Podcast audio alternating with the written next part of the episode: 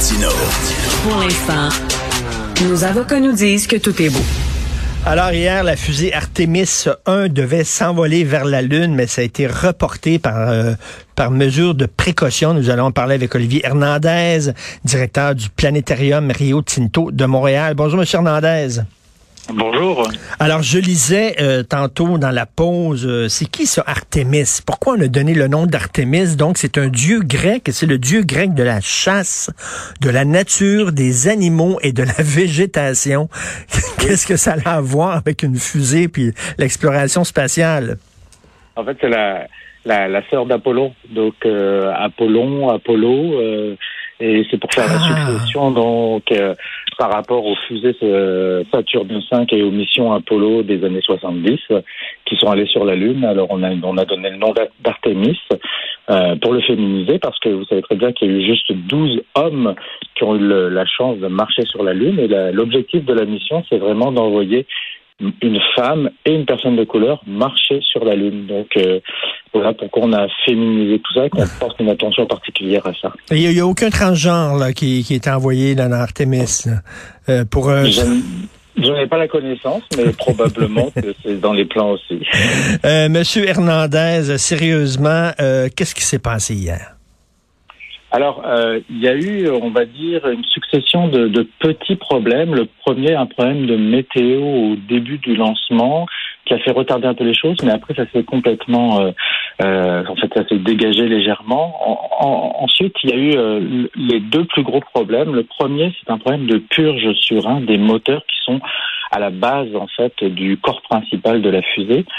Et euh, lorsque l'on fait, on, on veut faire décoller la fusée, il faut l'amener, à- il faut amener les moteurs à une certaine température pour être prêt à partir. Quand on va chauffer pour pouvoir les amener à cette température-là, ben, le gaz qui est à l'intérieur, en fait, le liquide, euh, l'hydrogène liquide et l'oxygène liquide qui sont à l'intérieur de ces réservoirs vont avoir tendance à prendre plus de pression.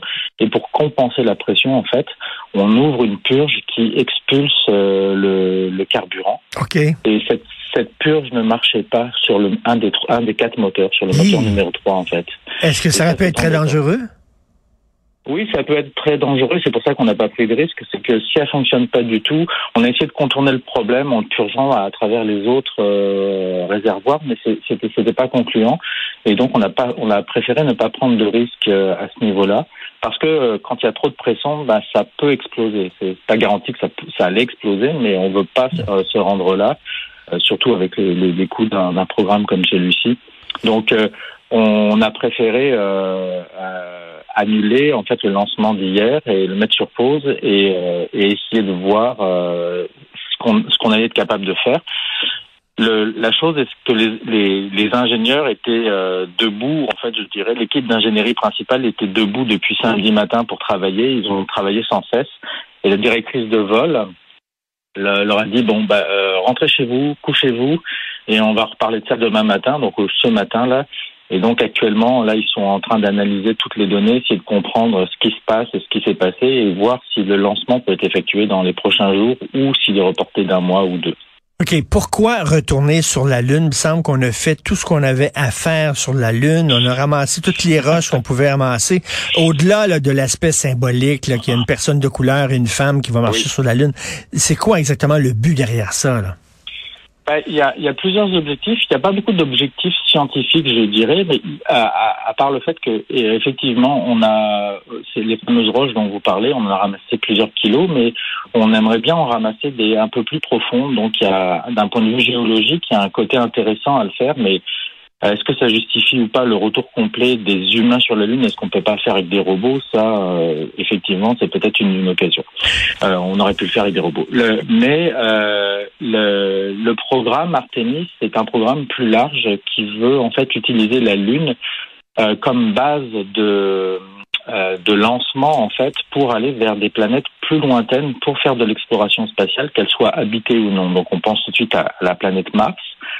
Donc la, la Lune serait le, le, le, le stationnement, on va dire, euh, dans le, le, stationnement incitatif avant de partir vers la planète Mars,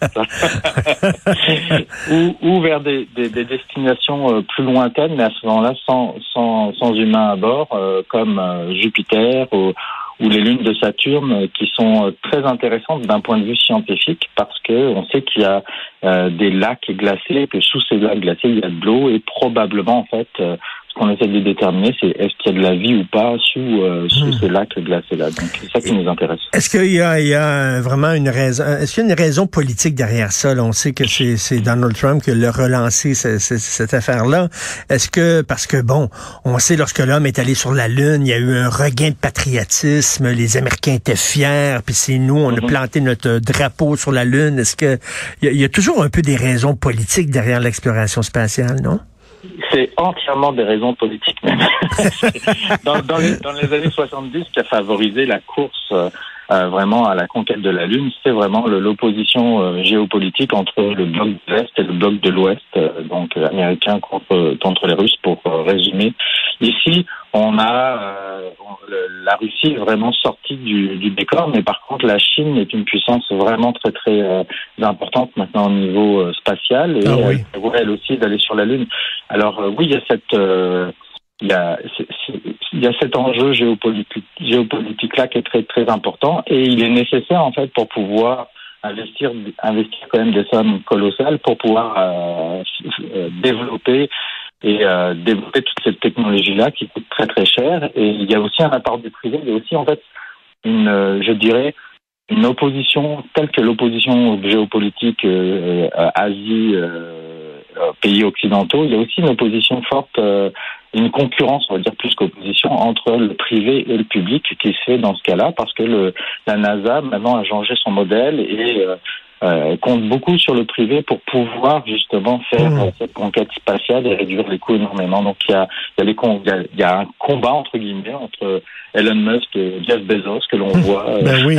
arriver pour savoir qui sera le premier sur la Lune. Mais ça, ça risque d'être la, c'est Elon Musk, c'est la compagnie SpaceX qui a été choisie pour poser son Starship et puis pour servir en fait entre guillemets d'ascenseur pour aller du Lunar Gateway jusqu'à la Lune. C'est vraiment, c'est vraiment euh, une guerre d'ego entre deux euh, gonzillionnaires. Ma fusée est plus grosse que la tienne.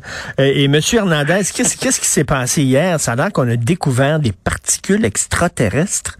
C'est quoi cette affaire là Oula, vous, vous, me, vous me prenez de court. Euh, euh, euh J'ai vu ça, euh, un télescope, ils ont le, fameux télescope Weiss, quelque chose comme ça, qui aurait, oh. qui aurait détecté des particules extraterrestres dans l'espace. Mais en tout cas, je sais pas, on, lisait ça, c'est assez particulier, comme quoi tous les jours on fait encore des découvertes comme ça.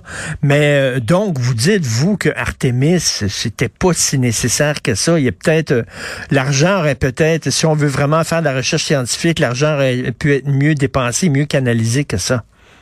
Bah, en fait, je suis assez partagé en fait là-dessus. C'est parce qu'il y a, une partie euh, qui, est, qui, est fondamentale quand même et qui permet de faire avancer la société. Et je, euh, reste à savoir si on est prêt à mettre le coup ou pas. Manifestement, oui. Euh, il y a une partie du rêve, euh, une grosse partie en fait des missions Apollo a permis en fait de canaliser et puis de faire rêver les gens à atteindre un objectif comme la Lune et a créé beaucoup de, de vocations et a fait énormément avancer de la technologie sur les, les 50 dernières les 50 dernières années. Pensez-y, on a on utilise maintenant encore la technologie qu'on a développée dans les années 70 très très rapidement pour aller toujours sur la Lune. Donc, il y a, il y a cette partie de rêve-là qui est très importante. Je, je suis convaincu qu'il y a beaucoup de petites filles, de petits garçons qui vont regarder cet événement-là et qui vont ressentir ce que euh, leur, euh, probablement leurs arrière, leurs grands-parents, on va dire, euh, ont ressenti lorsqu'ils ont vu euh, les, missions Apollo aller vers la Lune. Donc c'est cette chose qui est un peu intangible, elle est vraiment très très importante. Et puis moi, c'est mon métier aussi de donner du rêve et de créer des vocations. Alors je trouve que c'est important. Après, aller sur la Lune pour aller sur la Lune sans objectif scientifique mmh. particulier, je trouve, je trouve que c'est un peu, un peu délicat. Et, euh, et il faut, euh, et je, pense que l'exploration spatiale globale euh, avec des robots est beaucoup plus facile et, beaucoup moins risquée euh, euh, et, et, apportera beaucoup plus rapidement des résultats qu'avec des humains. mais c'est un gros débat en ce moment dans la société et dans, auprès des scientifiques s'il faut faire de l'exploration spatiale ou pas avec des humains.